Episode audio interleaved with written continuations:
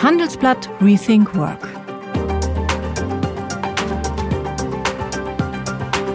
Herzlich willkommen zu Handelsblatt Rethink Work, dem Podcast rund um Mensch, neue Arbeitswelt und Führung.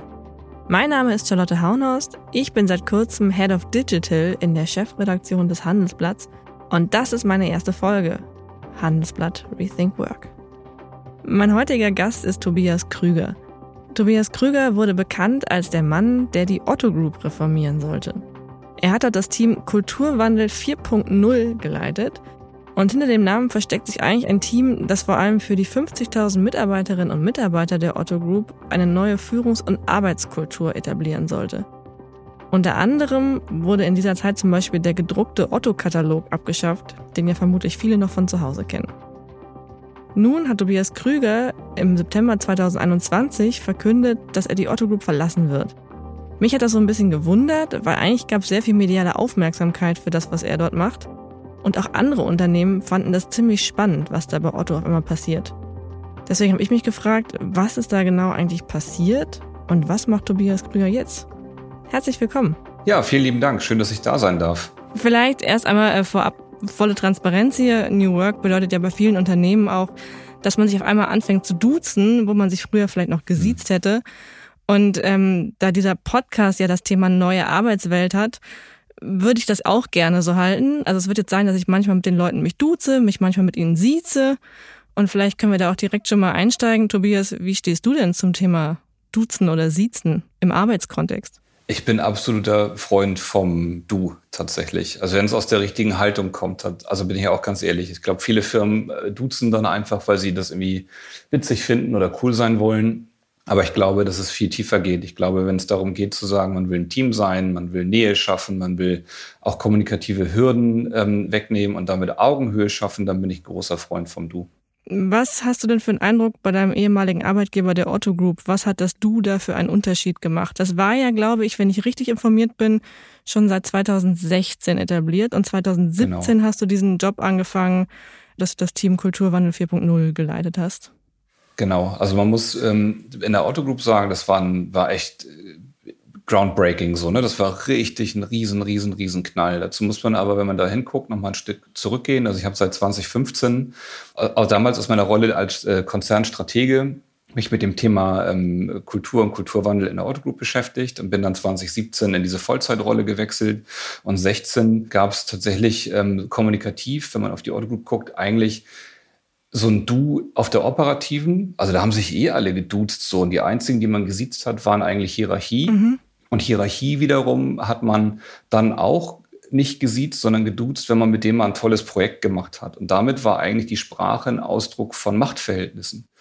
Und ähm, das meinte ich eben vorhin auch mit dem, ob man Augenhöhe herstellen möchte oder das, ähm, das schafft, eine, eine, eine Nähe auch zuzulassen, weil Sprache am Ende auch eine soziale Grammatik ist und dass dieses, wir begeben uns alle auf einer Augenhöhe sprachlich in das Du war richtig, richtig, richtig, richtig gut. Und es hat auch nichts verloren an irgendwie Respekt gegenüber einem Vorstand oder sowas, sondern es hat einfach sehr viel Nähe geschaffen. Und diese Nähe hat die Otto Group gebraucht, um tatsächlich dann auch, wie man immer so schön sagt, auch Silos zu überwinden, mhm. an Kommunikationsmuster aufzubauen. Es hat also richtig eingezahlt auf Performance. Und was hast du für Feedback aus dem Vorstand bekommen? Wie fanden die es dann irgendwie geduzt zu werden auf einmal?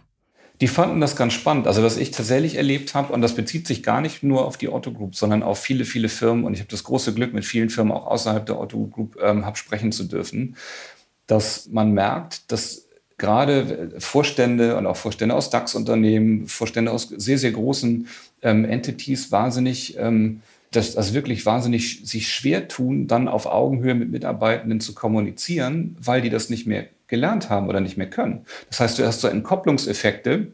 Das fällt denen wirklich schwer zu sagen, Mensch, ähm, lass uns mal so auf, auf normale Art und Weise irgendwie miteinander sprechen, weil viel, viel dann auch einfach so ähm, rollengetriebene Kommunikation ist. Das heißt, ein Vorstand muss immer irgendwas entscheiden oder soll immer irgendwas mhm. tun oder wird immer, dem wird immer zugearbeitet und jetzt soll er sich irgendwie hinstellen und normal mit Leuten reden. Da sind auch viele, muss ich ehrlicherweise sagen, auch real wirklich mit überfordert. Mhm. Und das Spannende ist aber, dass es einen ganz hohen Erkenntnisgewinn gibt, wenn man das tut. Also wenn man Hast das du ein Beispiel? Schafft. Ja, klar, natürlich habe ich das. Ich habe ein Beispiel. Unser damaliger Vorstandsvorsitzender in der Otto Group, Hans Otto Schrader, hat das gerne erzählt, deswegen erzähle ich das auch immer gerne.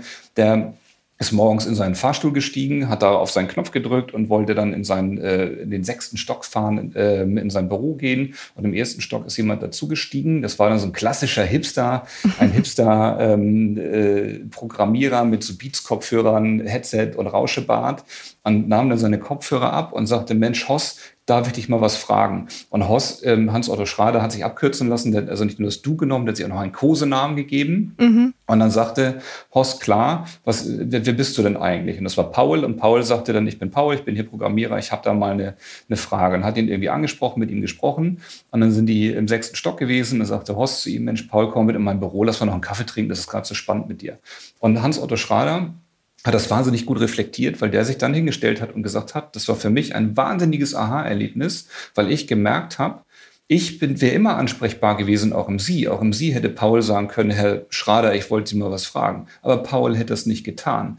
Also ist das Wesentliche zu gucken, was braucht denn mein Gegenüber eigentlich, um vernünftig mit mir zu kommunizieren. Und das ist das, wo, wo bei ihm das gekippt ist und er gesagt hat, wenn ich sozusagen in meiner Rolle als CEO der Otto Group dichter bei den Menschen sein möchte, dann scheint es wichtig zu sein, dass ich irgendwie geduzt werden kann. Mhm. Nun haben wir eben schon darüber gesprochen, die Otto Group hat mehr als 50.000 Mitarbeiterinnen und Mitarbeiter. Ja. Es sind mehr als 100 verschiedene Shops. Und ich versuche mich jetzt mal in deine Situation hineinzuversetzen. Es ja. ist äh, 2017, du arbeitest schon lange in dem Unternehmen und auf einmal wirst du vor die Aufgabe gestellt, so, mach jetzt mal hier Kulturwandel. Mhm. Wo fängt man da an? Also, ey, ganz ehrlich, das ist derbe das Himmelfahrtskommando gewesen, ne? Also ich habe auch wirklich, wirklich, wirklich, wirklich lange überlegt, ob ich das machen möchte oder ob ich nicht was anderes mache. Was waren deine Bedenken?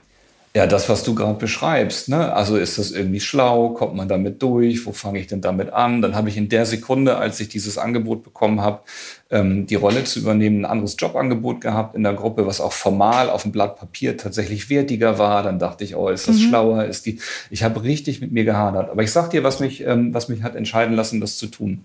Ich habe mich entschieden, das zu tun, weil ich gedacht habe, wann habe ich die, also wirklich die Chance, in einem großen Konzern auf einem weißen Blatt Papier irgendwas neu zu bauen. Das hast du fast nie. Du hast immer irgendwie normalerweise übernimmst du irgendwas oder Abteilungen werden gemerged und dann kommst du irgendwie in so ein Setup und sollst daraus was machen. Aber wirklich was neu zu erfinden in einem Konzern ist unheimlich schwierig.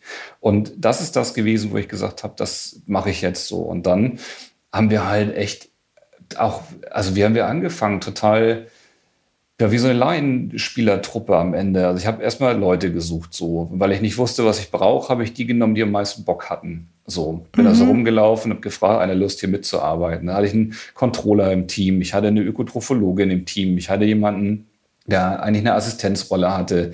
So, und dann waren wir halt so ein bunter Haufen und haben uns echt stumpf nach vorne geirrt. So, und haben uns eigentlich, muss ich ehrlicherweise sagen, immer an dem an den Werten und dem eigenen Menschenbild orientiert und dann versucht, wie leben wir eigentlich Dinge vor, die wir von anderen fordern und wie kriegt man das dann verbreitert. Also es war gerade am Anfang echt eine unfassbare, ja, chaotische, Himmelfahrtskommandoartige Situation so. Und dass das überhaupt so erfolgreich mhm. geworden ist, grenzt auch immer noch für mich ein bisschen an ein Wunder, wenn ich ehrlich bin.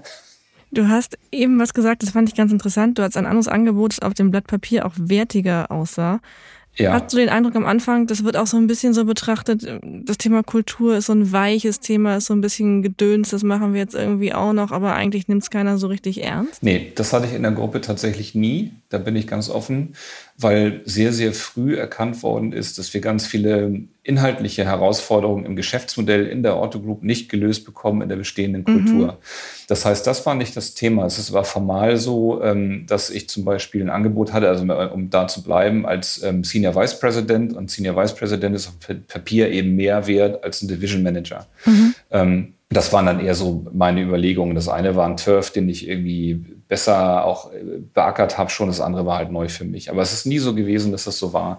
Und ich finde das auch ganz wichtig. Also ich glaube überhaupt, dass man diesen ganzen Kontext von Kulturwandel und auch von New Work sich immer Gedanken machen muss, warum tut man das? Und wenn man nicht klar hat, welches Kundenproblem man wirklich damit lösen will, dann sollte man das mhm. lassen. Also das zu machen aus so einer ey, lass mal ein bisschen Bäume umarmen und dann reiten wir mal ein Einhorn und dann singen und klatschen wir und stellen ein bisschen Obst hier irgendwie auf den Tisch und dann fühlen sich alle hier voll wohl.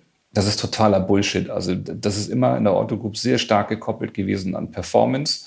Und das, glaube ich, braucht es auch, weil man ansonsten ähm, in so einem luftleeren Raum irgendwie so Mitarbeiterwohlfühlprogramme macht. Und darum geht es am Ende, finde ich jedenfalls nicht. Tatsächlich ist ja dein Job, wenn ich das richtig verstanden habe, auch aus einer gewissen wirtschaftlichen Not heraus entstanden. Also ja. ähm, ich glaube, es war 2015, da hat die Otto Group Holding einen genau. Verlust genau. gemacht von 192 Sehr Millionen gut. Euro. Alle Zahlen stimmen. Und ähm, da kam so die Frage auf, was, was machen wir jetzt? Und da habe ich mich gefragt, entstehen so Transformationsprozesse eigentlich immer aus der Not heraus und selten aus der guten Laune oder aus der Lust, jetzt wirklich was zu verändern? Ja, ich, also ich glaube schon, dass es ähm, bei, den, bei vielen Unternehmen, und ich habe, wie gesagt, das große Glück, mit vielen sprechen zu dürfen, dass es häufig ähm, entsteht aus irgendwelchen krisenhaften Situationen so. Und die Krise muss gar nicht mhm. eine ökonomische sein. Ne?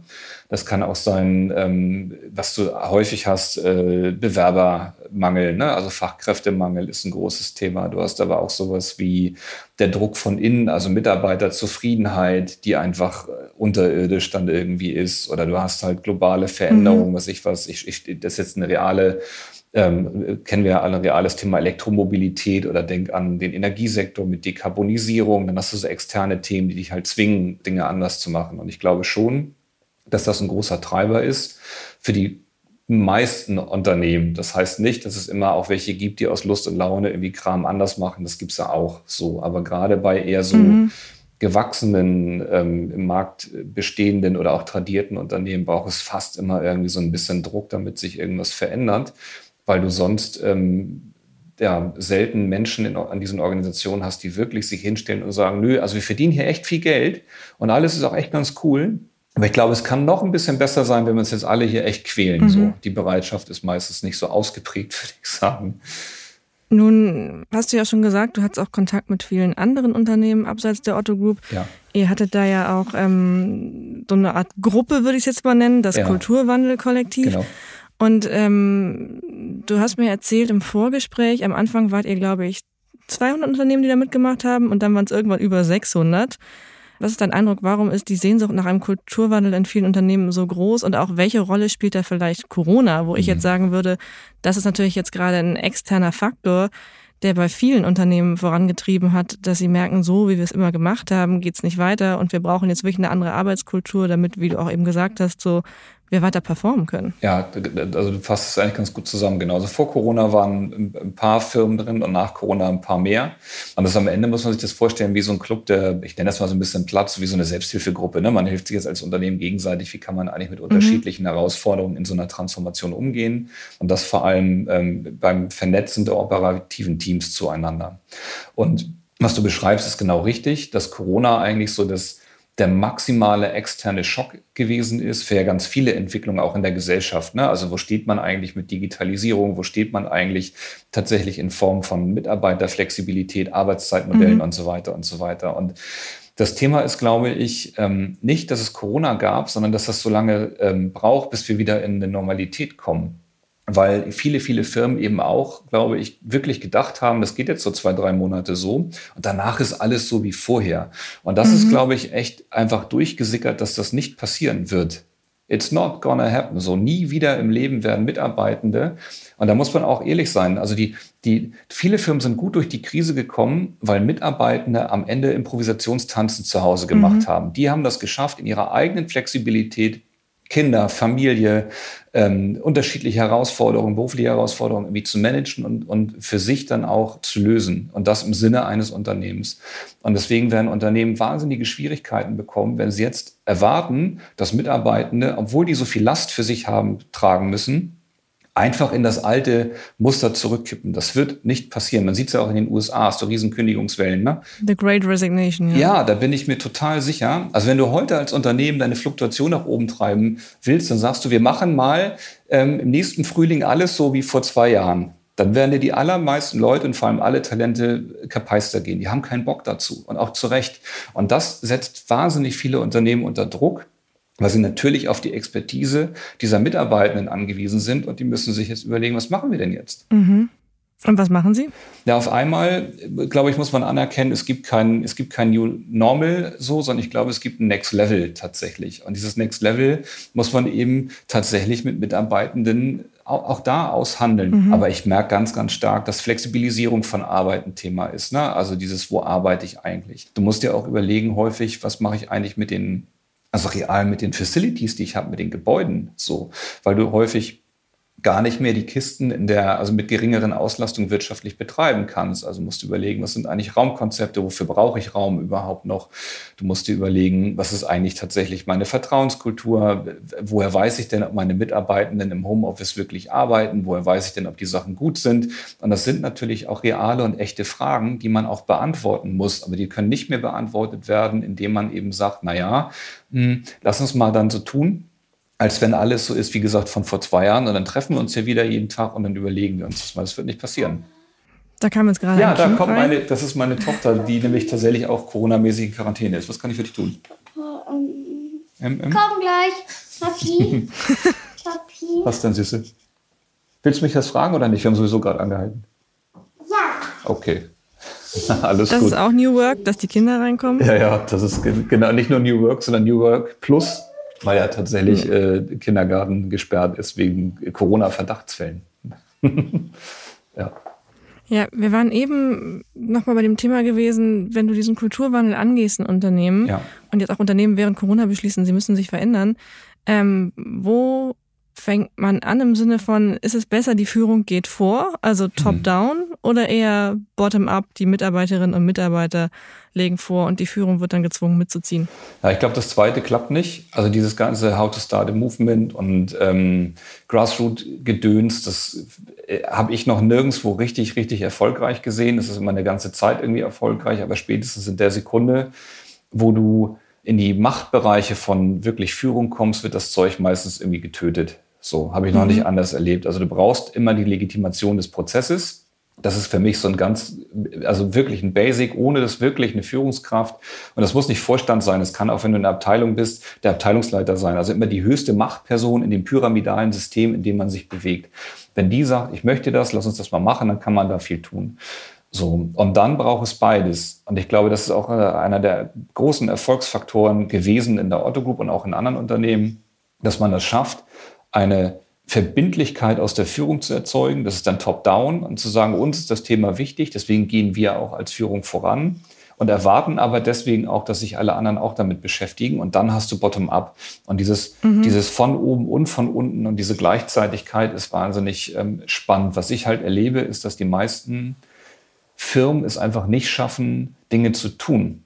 Die formulieren halt unfassbar viele Absichten, und kriegen nichts davon auf die Straße, weil sie auch überfordert sind, weil die Probleme zu groß sind, weil sie alles auf einmal wollen. Da gibt es jetzt eine Million Gründe, warum das so ist. Und ich glaube, der aller, aller, allergrößte Erfolgsfaktor, wenn man überhaupt sowas machen möchte, ist die Gewissheit zu haben, ähm, es gibt die Führung, die das will. Es gibt die Mitarbeitenden, die sagen, ja, können wir es auch irgendwie vorstellen. Und dann einfach Kram zu machen, Mann. Das Allermeiste klappt mhm. sowieso nicht. Also da bin ich ganz offen. Das ist, also 90 Prozent der Sachen, die man macht, werden nicht funktionieren. Aber nur dann hat man die Chance, überhaupt was zu lernen. Wenn man nichts tut und Absichten formuliert, dann passiert überhaupt nichts. Was ist denn die Geschichte, von der du sagen wirst, zurückblickend in dem ganzen Prozess, da habe ich richtig daneben gehauen, äh, liebe Menschen, die Kulturwandel machen wollen, macht das bitte nicht so wie ich damals. Ja, ungefähr eine Million kleine Sachen und ein paar ganz große. Ich fange bei den großen an.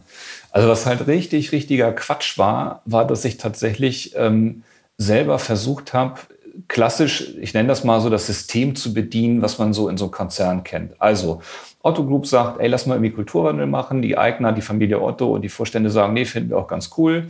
Dann eiern wir so ein bisschen rum. 2017 komme ich in meine Rolle. Und dann habe ich das erstes gemacht, so eine klassische Roadshow. Und bin so von Firma zu Firma gefahren und äh, oder auch von Unternehmensgruppe zu Unternehmensgruppe mich auf die Bühne gestellt und so Chaka-Reden gemacht mit jetzt aber auch echt und ganz ehrlich und wirklich und so. Und dann guckst mhm. du so in so eine graue Menge Mensch und denkst dir, boah, wie viel hat denn das jetzt hier gebracht? So, wahrscheinlich gar nichts. Also ich habe das nicht geschafft, überhaupt irgendeinen Menschen wirklich zu motivieren, irgendwas anders zu machen, nur weil ich vor dem gestanden habe und gesprochen habe. Und das hat mich so frustriert und so genervt, dass ich gesagt habe, ich mache das nicht mehr und habe dann was anderes gemacht und habe mich wirklich auf die fünf Prozent konzentriert, die Bock hatten. Also die, wo mhm. ich sowieso weiß, dass die Lust haben und habe mit denen angefangen, echte Realitäten zu bauen, Sachen neu zu machen und dadurch Sachen zu gestalten, die attraktiv waren für die graue Menge und auch eine Glaubwürdigkeit reinzukommen. Also ich würde nie, nie, nie, nie, nie das so machen, wie man das früher im Konzern gemacht hat. Also dieses Absichten erklären, lass mal irgendwie einen Workshop machen, dann fahren wir auf Schloss Lalalat, hauen uns irgendwie, was ich was, drei Liter Bier rein und essen Hack und dann gehen wir an die Bühne und reißen ein Plakat hoch und da steht da drauf Vertrauen, Offenheit, Respekt und Performance und dann macht man so eine Roadshow. Das kannst alles an die Glatze nageln. Funktioniert nicht. Und das Zweite, ähm, was ich tatsächlich auch wirklich unterschätzt habe, ist Kommunikation. Das habe ich hart verkackt auf Deutsch. Ich bin Konzernstratege gewesen. Ich habe Kommunikation überhaupt nicht auf dem Schirm gehabt. Das heißt, wir haben also vor uns hinge prügelt da irgendwie und dann sind wir so nach anderthalb Jahren, als schon relativ viel an Lernen und auch an Programmatik so entstanden ist, wie Kai aus der Kiste gehüpft und haben der Organisation dann gesagt, so guck mal, wir machen das alles. Und dann gab es eine unfassbare Entkopplung und auch eine Überforderung bei ganz vielen, weil das überhaupt nicht zusammengepasst hat. Und das war was, das würde ich auch heute nie mehr so machen. Also ich würde sehr viel früher, sehr viel inkludierender und sehr viel prozessbezogener kommunizieren. Also das war bescheuert, muss ich ehrlicherweise sagen. Und dann gibt es halt wirklich ganz, ganz viele Sachen, die jetzt so nitty-gritty sind. Da kann ich ganze Bücher drüber schreiben, glaube ich, was schlecht war. Aber zusammengefasst, also weniger Roadshow, mehr direkt mit den Leuten reden? Ja, also muss am Ende Dialog ähm, schaffen. So. Und das klingt auch trivial, ist es aber nicht. Das Problem in so großen Organisationen ist ja, und die Erkenntnis hatten wir so 2017, ähm, dass wir jetzt als so zentrales Team ja nicht rumlaufen können und 54.000 Mitarbeitenden irgendwie die Hand schütteln und sagen, so lass mal überlegen, wie ihr irgendwie sein wollt. Mhm. Du brauchst also skalierfähige ähm, Strukturen in so einer großen Bude. Und diese, diese skalierfähigen Strukturen sind diese lokalen Kulturwandelteams gewesen oder sind es auch noch immer in der Otto Group. Das heißt, man hat also versucht, so temporäre Stabsstellen an die lokalen Geschäftsführungen oder an die lokalen Zwischenholdings zu hängen, mhm. die aus äh, Mitarbeitenden bestehen, die eine hohe Leidenschaft haben, die Lust haben, die Bock haben, die auch aus bestimmten Funktionen kommen. Also immer ein Betriebsrat dabei, immer HR dabei, immer Kommunikation dabei, immer jemand dabei, der operativ das Geschäft führt. Und diese Menschen haben den Prozess, für die lokale Organisation gestaltet. Das ganz wichtig war, dass sie sind auch nicht verantwortlich für die Kultur, sondern Verantwortung für die Kultur müssen alle Mitarbeitenden in einer Organisation haben. Ähm, aber du brauchst halt Leute, die den Prozess facilitieren. Und diese Rollen haben die lokalen Kulturwandelteams gemacht. Und das war halt super stark in der Otto Group, weil du diese Teams zueinander ja wieder gut vernetzen kannst und dann wahnsinnig viel lernen kannst. Und dann haben wir noch die internen lokalen Kulturwandelteams mit den ganzen externen Leuten, nämlich aus dem Kulturwandel-Kollektiv vernetzt. Und dann hast du auf einmal eine unfassbare Schlagkraft und ein unfassbares Know-how und eine unfassbare Ressource, die sich gegenseitig hilft, diese Prozesse besser zu machen. Mhm. Nun haben wir in dem gesamten Gespräch sehr viel über die Otto Group geredet. Stimmt. Fakt ist aber, du hast da im September gekündigt. Jo. Warum? Ähm, das hat so unterschiedliche Gründe. Das eine ist tatsächlich, dass ich natürlich auch ein bisschen müde bin, immer da den ähm, Stein den Berg hoch zu rollen, weil die Otto Group ist toll, ich liebe die Otto Group, aber an vielen, vielen Stellen habe ich mich ja in Rollen bewegt, die trotzdem Widerstand verursacht haben. Ne? Also ich habe ja, also so gut das da alles ist, das läuft ja nicht ohne Widerstand, so ein Prozess. Mhm. Und wenn man jetzt auf die Otto Group guckt, dann glaube ich, dass der nächste große Schritt in der Otto Group eben ist, ähm, vor allem Strukturen anzupassen. Also neben der Haltung und den Werten brauchst du, glaube ich, eine zweite eine zweite Ebene, um Kulturwandel wirklich zu institutionalisieren. Ich bin mal ein bisschen gemein, wenn es in der Otto Group irgendwas passieren sollte und irgendeiner kommt auf die Idee, den ganzen Vorstand da rauszuschmeißen und die lokalen Geschäftsführungen rauszuschmeißen und nimmst jetzt so Stereotype dann ist der Kulturwandel in der Otto Group relativ schnell tot. Mhm. So. Und um das zu verhindern, musst du eigentlich Strukturen schaffen oder ich nenne das immer so ein operatives Betriebssystem bauen, was eigentlich resistent ist ähm, oder dich unabhängiger macht von dem Goodwill der, der, der Führung. Und da bist du auf einmal aber in so einem absoluten Infight, weil du dann natürlich dann losgehst und sagst, lass mal überlegen, wie können wir hier Strukturen anpassen? Wie muss eigentlich Organisationsmodelle aussehen? Welchen Anspruch haben wir an Disruption? Welchen Anspruch haben wir auch an Grad an Innovation? So. Und dann hast du auf einmal unfassbar viele Menschen gegen dich. Da bin ich auch echt offen, weil das natürlich direkt auf die Person geht. Es geht direkt auf eigene Machtverhältnisse, es geht direkt auf eigene Einflüsse, es geht auch auf die Systeme, die Menschen gebaut haben, in denen sie Karriere gemacht haben.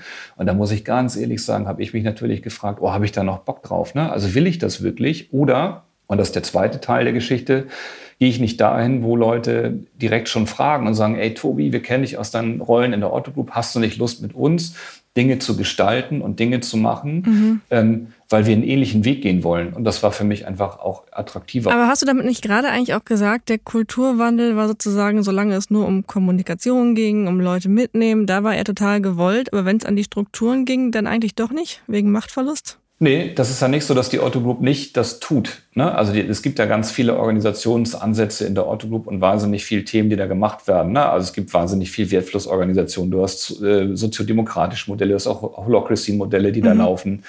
So, das ist nicht das Thema.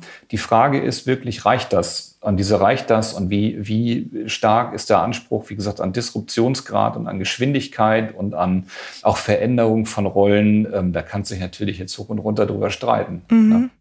Ich finde an deiner Geschichte auch interessant, du bist das ja als sogenannter Inhouse-Stratege angegangen. Du kamst aus dem ja. Unternehmen und hast dann versucht, es von innen heraus zu verändern. Es gibt ja auch viele Unternehmen, die sagen, äh, bei sowas holen wir uns jemanden extern, also wegen des berühmten frischen Blicks auf neue Situationen, aber auch, ja. weil Externe vielleicht härter die Führung kritisieren können und nicht darauf angewiesen sind, irgendwann von jener Führung befördert zu werden, das oft zeitlich begrenzt ist. Ist deine Geschichte auch eine Geschichte, die zeigt, dass es Externe da vielleicht einfacher haben? Boah, das glaube ich eigentlich nicht. Also ich glaube, du brauchst tatsächlich eigentlich ähm, die Experten einer Organisation und das sind immer die Mitarbeitenden in der Organisation. Und ich finde, du kannst eigentlich nur aus dir selbst heraus eine Programmatik entwickeln, wie bestimmte Dinge sein sollen. Also du kannst ja nur mit dir selber aushandeln, wie wollen wir hier eigentlich leben? Das ist ja die Kernfrage. Wie wollen wir hier eigentlich sein? Ja. Und Natürlich kannst du immer von außen punktuell dich irgendwie begleiten lassen oder sparen lassen. Das kann auch schlau sein. Ähm, aber ich glaube, sowohl nur das eine als auch nur das andere ist gar nicht so richtig schlau. Also nur extern führt dazu, dass häufig ähm, Verantwortung delegiert wird. Mhm. Dann sagst du hier, die, die Kultur ist hier aber schlecht, weil der Externe nicht performt hat. Das heißt, du übernimmst keine Ownership für die Themen. Mhm. Wenn du ganz, ganz, ganz, ganz nur intern bist, ähm, hast du natürlich die Gefahr, dass du Fehler machst, die irgendwie in Anführungsstrichen offensichtlich waren oder eben zu sehr im eigenen Saft da brätst. Und die Otto Group war halt groß genug, muss man ehrlicherweise sagen, mit 130 Firmen und wirklich noch hunderten Partnern drumherum, dass es eigentlich nie so eine richtige, nur einen Blick von innen gab. So, mhm. das war eigentlich ganz charmant. Nun wird ja immer, das habe ich auch in der Anmoderation schon gesagt, ähm, diese Geschichte der Otto-Katalog, der gedruckte Otto-Katalog wurde abgeschafft und das ist so ja. das Symbol für den großen Wandel. War das wirklich so ein Milestone oder war es nicht doch eher ein Marketing-Gag? Quatsch ist das. Also für nach innen war das totaler Blödsinn. So, also nicht, weil, weil irgendwie das schade war, dass es den nicht mehr gibt, ähm, sondern weil halt klar war, dass das passiert. Ey, ganz mhm. ehrlich, den Otto-Katalog gibt es ja nicht mehr, nicht weil die Otto den nicht mehr machen möchte. Otto ist Weltmeister im Kataloge machen, die würden das noch 100 Jahre weitermachen. Das ist so, weil ihr das Ding nicht mehr benutzt. Mhm. Ihr guckt da nicht mehr rein. Das lohnt sich nicht. Das ist einfach ganz klassische Business-Logik, zu sagen, Leute, ganz ehrlich, ist jetzt irgendwie vorbei. Und das ist jetzt kein, das ist natürlich in der, in der medialen Wirkung ähm, sehr groß, ist es ja auch klar. Viele Generationen sind mit dem Ding aufgewachsen. Viele Menschen haben ja auch eine emotionale Bindung zu diesem, zu dem Produkt des Otto-Kataloges. Aber dass das nach innen klar war, dass das irgendwie langfristig nicht trägt, das ist ja irgendwie logisch gewesen. Mhm. Guck dir nur die anderen an, die alle pleite sind, die Neckermanns und Quelles dieser Welt. Da war das relativ klar, dass das irgendwie nicht mehr das Geschäftsmodell ist, wo man irgendwie langfristig mit überlebt. So, jetzt äh, basierend auf deiner Geschichte, wenn jetzt andere Leute in ihrem Unternehmen Kulturwandel machen wollen würden, was sind denn so ja. die drei Tipps, die du mitgibst, wo du sagst, das sind die drei Prioritäten, die du vielleicht haben sollst, oder die drei Dinge, schau dir an? Ja, ich würde wirklich ähm, darum bitten, mit der Führung sich klar zu sein, dass man das will. Mhm. So, das ist das aller, allererste. Das zweite ist, ich würde mich konzentrieren auf die, die Bock haben. Und das dritte ist einfach anfangen an einem Thema arbeiten, nicht sich versuchen zu, also passiert oft, dass man sich verzettelt und sagt, mhm. wir wollen hier Kommunikation stärken und Feedback und dann machen wir auch noch Performance und Vertrauen und so. Ein Ding und das erstmal auf die Straße kriegen. Mhm. Und letzte Frage, du bist raus bei der Otto Group, was machst du jetzt? Jetzt mache ich mein eigenes Ding. Also das ist eigentlich ganz spannend. Für mich ist so die, die Weiterentwicklung von dem, was ich sowieso vorhatte. Also ich habe das große Glück, wie gesagt, durch dieses Kulturwandel-Kollektiv wahnsinnig viele Ideen und Gedanken und, und auch Netzwerke zu haben und werde einfach gründen oder habe schon gegründet und werde auf der einen Seite das tun, was ich gut kann, Menschen und Organisationen begleiten im digitalen Wandel und der kulturellen Transformation und dazu noch versuchen, Impact-Business zu bauen und tatsächlich zu überlegen, wie schafft man eigentlich Räume, um gesellschaftlich sich zu überlegen, wie wollen wir eigentlich in einer digitalen Welt leben, damit so dieser Wirtschaftsstandort Deutschland, den wir irgendwie haben und den ich auch sehr schätze, mit den demokratischen und europäischen Werten auch ein bisschen die Chance hat, in diese neue Ära irgendwie zu finden. Vielen Dank für das Gespräch, Tobias Krüger. Danke dir. Das war meine erste Folge Handelsblatt Rethink Work und ich freue mich natürlich auch über Feedback zu dieser Folge, gerne über alle bekannten Podcast-Plattformen oder vielleicht auch über LinkedIn. Und dann hören wir uns hoffentlich wieder hier in zwei Wochen zu Handelsblatt Rethink Work, wenn die Kollegin Kirsten Ludowig moderiert.